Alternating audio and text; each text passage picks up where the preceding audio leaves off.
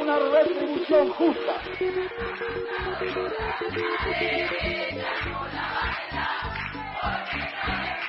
¡Más salud! ¡Más trabajo! ¡Más vivienda! ¡Carajo! ¡Aguante! revolucionaria de todo pueblo! El salario es una variable pedagógica. ¡Es el pueblo trabajador! Sindicalismo para principiantes. Y para hoy estuve pensando, eh, para hoy y para los próximos viernes que tengamos columna de sindicalismo, empezar a adentrarnos en el mundo de las organizaciones gremiales, que ya hablamos en su momento, en, específicamente los sindicatos, y la participación eh, de los géneros que no sean varón cis. Creo que ahí el, primer género que eh, aparece en las estadísticas va a ser las, van a ser las mujeres. Ya tendremos en otra instancia eh, el trabajo y el desarrollo de otros géneros, pero hoy tenía ganas de traer a la memoria un poquito de nuestra participación gremial, sindical, ¿no? En las organizaciones que defienden las ideas, las necesidades, los derechos de les, las, los trabajadores, eh, y saber qué pasa con el rol de las mujeres en ese, en ese lugar. Lo que venimos escuchando es que el 80% de las, de, de, las maestras, de les maestres son mujeres, que la mayoría de, de, las afiliadas eh, y afiliados son mujeres, en los sindicatos estoy hablando, y salvo, por ejemplo, en nuestro caso, como puede ser la Unión de Trabajadores de Educación, que tenemos una secretaria general, por lo general no pasa eso ni en nuestros sindicatos ni en otros. O sea, tenemos un llamado, no sé si lo escucharon, techo de cristal. ¿Alguna vez lo, me, escucharon nombrar? Sí, escuchamos, escuchamos esa terminología.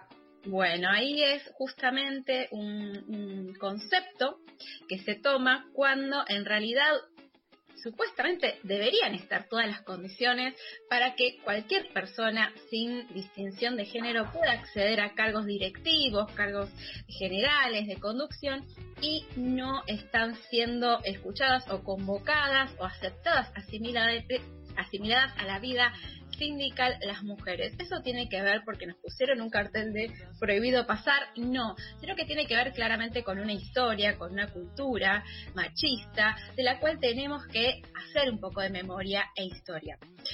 Yo lo que les traje o lo que quiero leerles es desde el primer contrato laboral, que ya lo hemos mencionado y escuchado, pero uno de los primeros contratos de las maestras. Recordemos que al principio las maestras eran mujeres, que vamos a hablar de 1920, o sea, estamos hablando hace 100 años, cuando teníamos casi eh, eh, dentro del rol público de las mujeres, era o, o salíamos de nuestros hogares, podíamos maestras. Me pareció bastante simbólico el inicio de nuestra de nuestro rol como trabajadoras en ese momento sentirse o designarse trabajadora de la educación era algo impensado.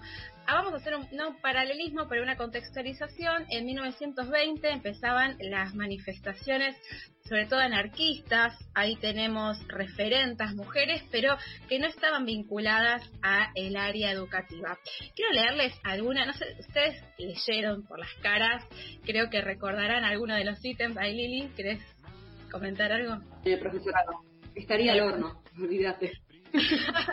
y e, e, invito a nuestras compañeras a que escuchen atentamente cuál hubiese sido el contrato al que nosotros hubiéramos tenido que estar enfrentadas y al que teníamos que aceptar eh, prácticamente eh, no había no había otro no había otra opción o, aceptabas esto o el contrato, o sea, tu trabajo no iba a, a, suceder, digamos, tu tarea no la ibas a desarrollar.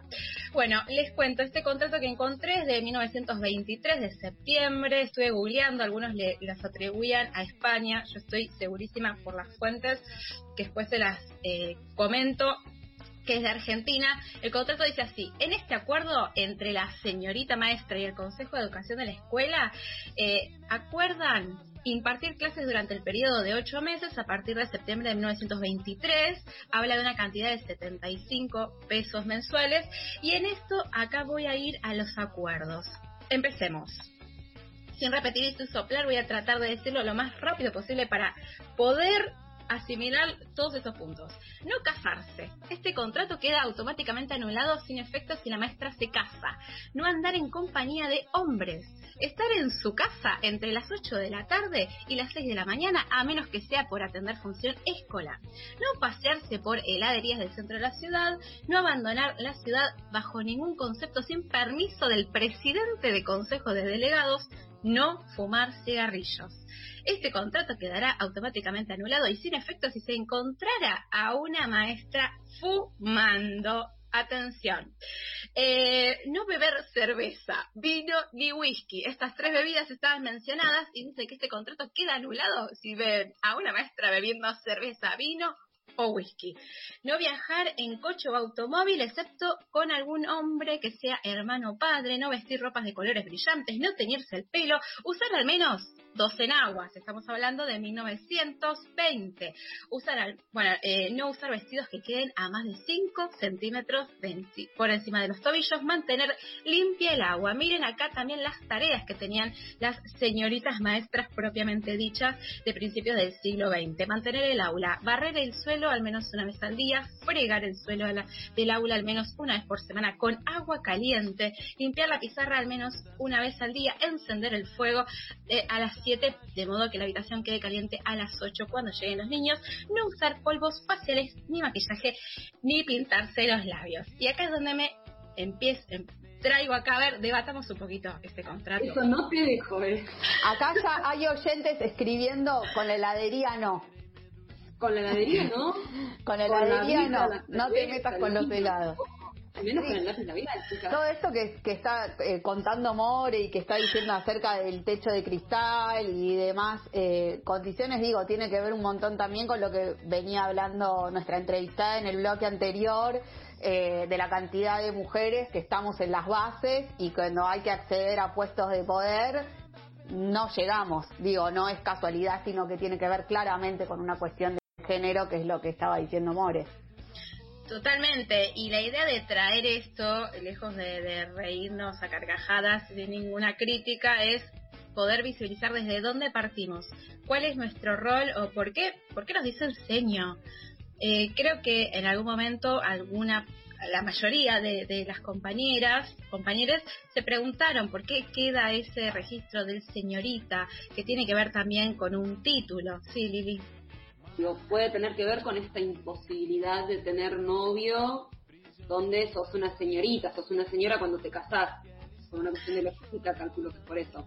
Claro, de títulos, totalmente. Tiene que ver con eso y así empiezan nuestros eh, inicios eh, contractuales, digamos, de, los contratos que firmábamos, al cual, al cual directa o indirectamente estábamos sometidas las mujeres, me sumo dentro del movimiento de mujeres en este caso.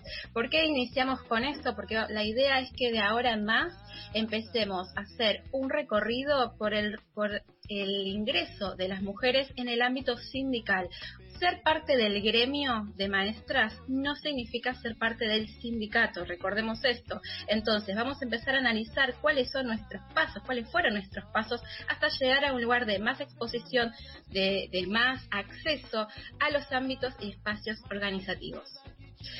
Chicas, vamos a dejar acá, metemos esta, esta polémica del contrato y seguimos la próxima columna, ¿les parece? Me parece excelente